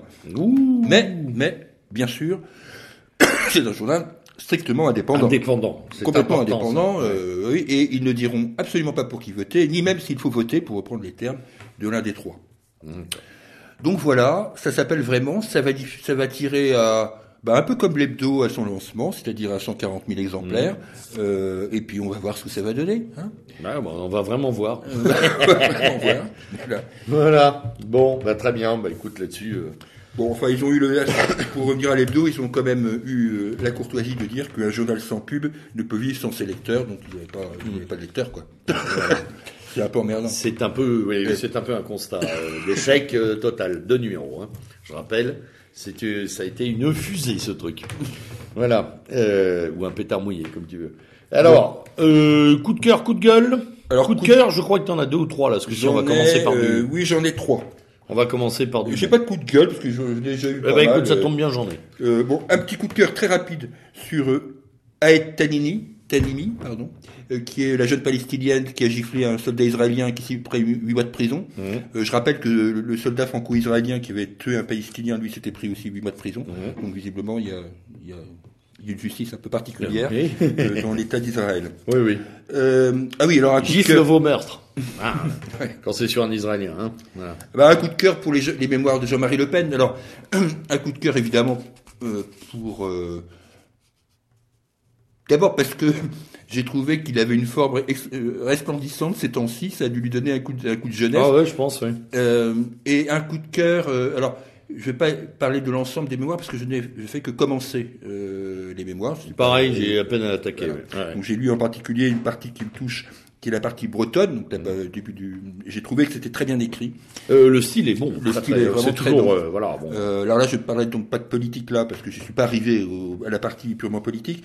Euh, mais sur la, la, description de la Bretagne des années 30 et début des années 40, je trouve que c'est criant de vérité. Et même euh, moi, euh, petit gamin euh, en Bretagne dans les années 50-60, soit début des années 60, on va dire, je trouvais des, des restes de, de ces pratiques qu'évoque Jean-Marie Le Pen dans ses mémoires. Donc ça m'a ça m'a aussi touché. Donc voilà, je conseille vivement à, tout le monde de faire sinon un acte de cœur aussi parce qu'on se marre, hein, hein? Parce qu'on se marre. Oui. Neuvième neuvième euh, meilleure vente euh, tout type de littérature confondue, en tête des ventes sur Amazon. Ouais. Enfin voilà, euh, des, des reportages sur des libraires dépités qui à longueur euh, de journée se font demander des mémoires. Mm. Bon, ça m'a fait, moi ça m'a fait bien rire.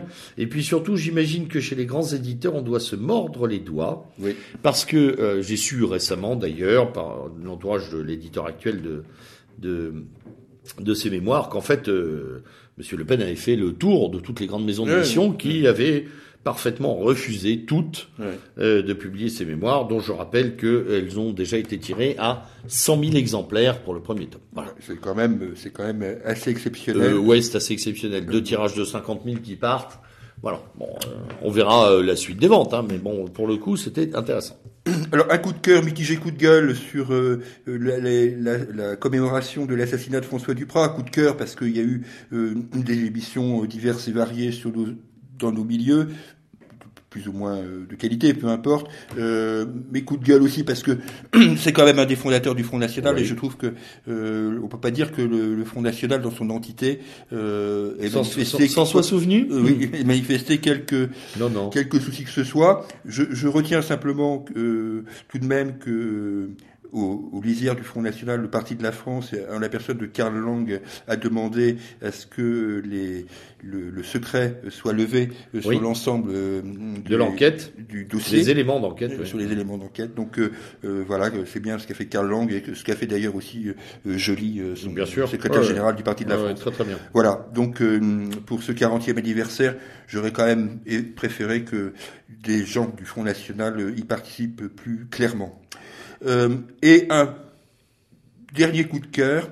Euh, je ne suis pas un cinéphile euh, exceptionnel, hein, je le dis tout de suite. Je l'ai été, je ne le suis plus. Mais j'ai eu un, j'ai un coup de cœur pour Cheyenne Marie Caron, que j'ai entendu dans une émission récemment avec Anne Brassier parler, parler de son dernier film jeunesse au, cœur ardents. Alors oui, qui est un excellent, enfin moi que j'ai vu et qui est un, très, bon film. Et, qui est un, et donc elle en parle avec beaucoup de, de fraîcheur, beaucoup de. J'aime bien cette fille, quoi. Je, trouve qu'elle a, elle a beaucoup de talent.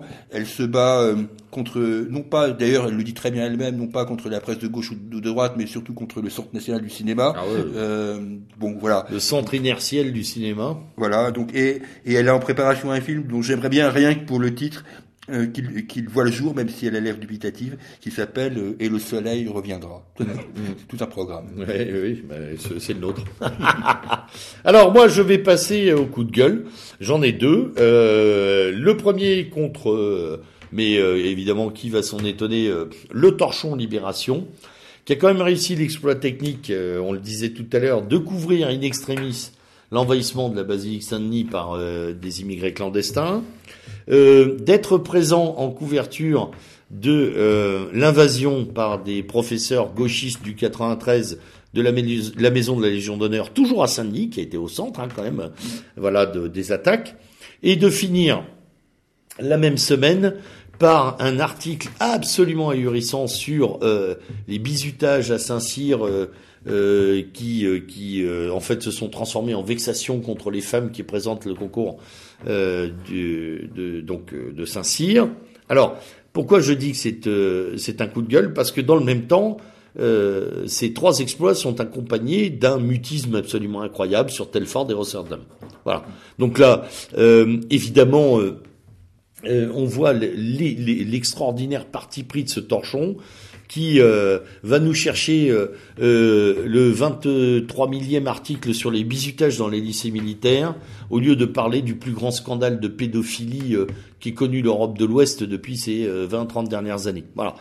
bravo à eux. encore le petit bout de la lorgnette. Alors après sur le dernier, le dernier qui va sûrement faire des remous puisque la ministre parce que c'est une femme, euh, a dit que des sanctions seraient prises au lycée militaire de Saint-Cyr. Il se trouve, chers auditeurs, que je suis un ancien élève du lycée militaire de Saint-Cyr et qu'ayant lu cet article, j'y ai retrouvé tous les poncifs anti-bizutage, avec en plus de l'hystérie euh, féministe collée par-dessus. Je ne suis absolument pas contre les femmes dans l'armée, même si j'ai beaucoup de réserves sur euh, les femmes pour des fonctions combattantes. Par contre, ce dont je suis sûr, ayant connu la période avant la mixité dans les lycées militaires et la période après, puisqu'elles sont arrivées quand j'étais lycéen, euh, c'est que dans ces institutions-là, la mixité est une bêtise absolue. Voilà. Euh, que les femmes veuillent présenter le concours militaire de Saint-Cyr, pas de souci. Mais dans les corniches militaires des lycées militaires, je crois que c'est idiot. Alors que tout ne soit pas rose dans les bizutages, c'est pas une nouveauté non plus. Euh, il y a toujours eu des excès, euh, que ce soit en fac de médecine, chez les mecs des arts et métiers, etc. regardez la presse depuis 50 ans, il y a du scandale. Les écoles de commerce. Bon, bref. mais là, l'objectif, c'est quand même, dans l'article de Libé, de cibler les tradis catholiques, traditionnalistes, donc butés, donc évidemment rétrograde, phallocrate, etc., etc. Euh, encore une fois, euh, ces jeunes gens se destinent au métier militaire, celui qui embrasse la mort plus que tous les autres métiers. On n'est pas non plus à cultiver des oranges et à préparer euh, son entrée au poste des télécommunications ou à EDF. Donc l'idée, l'idée quand même d'une verticalisation de l'âme future saint-syrienne n'est pas n'est pas un truc éhonté. Et je pense que cet article fait partie d'une offensive qui poursuit cette castration de tous les derniers bastions de ce que Junger appelait la manifestation de la virilité. Voilà. Oui, euh, et puis une attaque claire aussi, effectivement, tu as raison, dans, contre la religion catholique, parce que euh, pour le coup, le titre de, la, de Libération sur un, une, une interview était assez clair, c'était confession d'un tradit repenti. Oui, oui, oui, bien sûr. Voilà, comme s'il avait une maladie honteuse et s'il avait été euh, euh, dans une organisation mafieuse. Donc, euh, encore une fois, c'est cette espèce de torchon subventionné et capable du pire et, et jamais du meilleur. Alors après, deuxième coup de gueule, mais là très amusé. Euh, enfin très amusé. C'est toujours dans la même veine en fait que celui que je viens de pousser, la disparition euh, des Grid Girls euh, en Formule 1. Alors je me fous contrefous royalement de la Formule 1, ce sont de très belles voitures, mais je ne suis jamais le championnat. Ça ne m'intéresse plus depuis des années pour plein de raisons. Bon. Euh, sur ces euh, championnats de Formule 1, il y a des jeunes femmes qui sont là à tenir les D'ailleurs, les parasols, la plupart du temps, enfin pas les parasols, enfin bref, les, euh, les, les oui, c'est parasol ou parapluie, près des pilotes, des jeunes femmes avenantes, et donc la société euh, Liberty Media, je crois, euh, qui a repris la Formule 1 cette année, euh, les a supprimés en disant que ça ne correspondait plus à l'image de la femme, alors que l'année dernière, sur les derniers grands prix qu'ils ont eu à traiter, ils en ont mis partout. Bref. Je, je t'interromps juste pour te dire que ce délire-là est un phénomène contagieux puisqu'on parle désormais de retirer euh, les jeunes femmes sur les podiums euh, du Tour de France. Alors oui, mais justement, euh, mais moi c'est de cette contagion dont j'allais parler. Pour plusieurs raisons, justement. Alors les Greek Girls, on a parlé de pot de fleurs, etc. Machin. Donc je me suis un peu penché sur l'affaire. Ces jeunes femmes sont en règle générale évidemment très jolies et je pense que c'est ce que les féministes leur reprochent prioritairement. En fait, toutes ces bonnes femmes ne supportent pas qu'il y ait de belles femmes à la télévision qui soient d'ailleurs euh, mises en valeur pour leur esthétique. C'est choquant. Euh, elles aimeraient qu'il y ait que des moches, peut-être. Bref. Euh, ces jeunes femmes sont la plupart du temps d'ailleurs des étudiantes, je me suis renseigné, qui gagnent très bien leur vie, euh, et qui ne font pas que les potiches sur la grille de départ, qui animent euh, notamment euh, les clubs autour de la Formule 1, des clubs très sélects dans lesquels il y a beaucoup euh, d'hommes d'affaires et dans lesquels ces braves jeunes femmes d'ailleurs trouvent euh, très souvent des euh, jobs parce que ce sont des étudiantes en communication, en marketing, etc. Alors, euh, on ne les a pas consultées, on les a toutes mises au chômage, elles ont hurlé. J'ai lu pas mal de témoignages de de, de, de, de ces grid girls qui étaient folles de rage qu'on leur ait supprimé euh, leur gagne-pain et des, de potentiels réseaux qui leur permettent voilà, de trouver du boulot. Alors moi, je suis effectivement cette contagion, puisque effectivement le Tour de France y pense. Euh, on parle des Umbrella Girls sur les championnats de moto, puisque ce sont les mêmes. Euh, alors, je moi, je me marre parce que quand le féminisme s'y met, il est en train de mettre plein de gens au chômage, et ça va être très intéressant. Euh, parce que derrière, j'aimerais bien qu'on parle des hôtesses d'accueil dans tous les séminaires. Hein. Des petites nénettes qui, dans les jeux télévisés, télévisés amènent les cadeaux. Oui, hein, il en faut plus non plus là, euh, voilà. Et puis surtout, j'aimerais qu'on arrête aussi avec les jolies hôtesses des compagnies aériennes, euh, etc., etc., etc. Continuez, vous allez tellement tomber dans l'absurde que vous finirez par vous prendre la pelle sur laquelle vous, enfin le râteau sur lequel vous marchez. Voilà. Alors c'est, là on tombe. Alors même même les gens, euh, même les jeunes femmes qui travaillent là-dedans tombent par terre en entendant des choses pareilles. D'autant que si on avait vraiment voulu faire autre chose pour la Formule 1, on y mettait des gamins ou on alternait hommes et femmes. Enfin bref, on peut faire plein de trucs. Hein, on n'est pas obligé de les supprimer. Voilà. Mais je crois que c'est aussi une atteinte. Enfin, pour moi, c'est prioritairement une atteinte à une forme d'esthétique. Alors évidemment que les mecs sur les grands prix de F1 soient fascinés par la jolie plastique de la Grid Girls. Oh, c'est sûr que c'est. Eh, c'est évident, mais ça fait partie. C'est mieux que Caroline de Haas. Ah, oui, bah voilà. Le... Oui, c'est sûr. Quand les mecs se lèvent à 5 heures du matin. Pour... Aussi, ouais. Ah, ça va être chouette, ou Rocaille Diallo, là. ça, oui, va, ça, va être sympa, là. On va bien se marier. Enfin voilà, c'était mes deux coups de gueule, euh, fondés profondément sur cette bêtise crasse de la guerre de genre, qui est, à mon avis, beaucoup plus dévastatrice que ce que l'on pense. Euh, qui est en train de fracturer encore plus nos sociétés. Voilà. C'était, euh, c'est vraiment parce que c'est de l'abjection parfaite. Voilà. Eh bien, je crois que nous avons fait le tour, cher, euh, cher Julien. Euh, c'est peut-être encore une fois un numéro plein de euh, plein de matières euh, qu'on va maintenant laisser à nos auditeurs, hein, parce qu'il faut qu'ils digèrent tout ça euh, avant le prochain. Évidemment, on se donne rendez-vous dans en gros un mois. Un hein, mois à peu près. Pour la suite de nos aventures. On attendra quand même, je pense, le résultat des élections hongroises pour voir ce qui se passe. Voilà, oui, oui, on va essayer de se positionner juste après pour pouvoir commencer à commenter, prendre des informations. Euh, dégager quelques tendances et voir ce que ça renforce ou ce que ça fragilise. On verra si la France est paralysée par les grèves. Voilà, ça nous permettra aussi de peut-être qu'on enregistrera un jour où, où je pourrais pas bouger à cause de la grève. Voilà, euh, chers auditeurs, euh, c'était donc euh, ce nouveau numéro de Revue et Corrigée, la dernière mouture, avec à la barre le lieutenant Sturm et puis également le compère Julien toujours présent. Nous vous souhaitons une excellente soirée en vous disant à la prochaine, bien entendu. Bonsoir. À bientôt, bonsoir.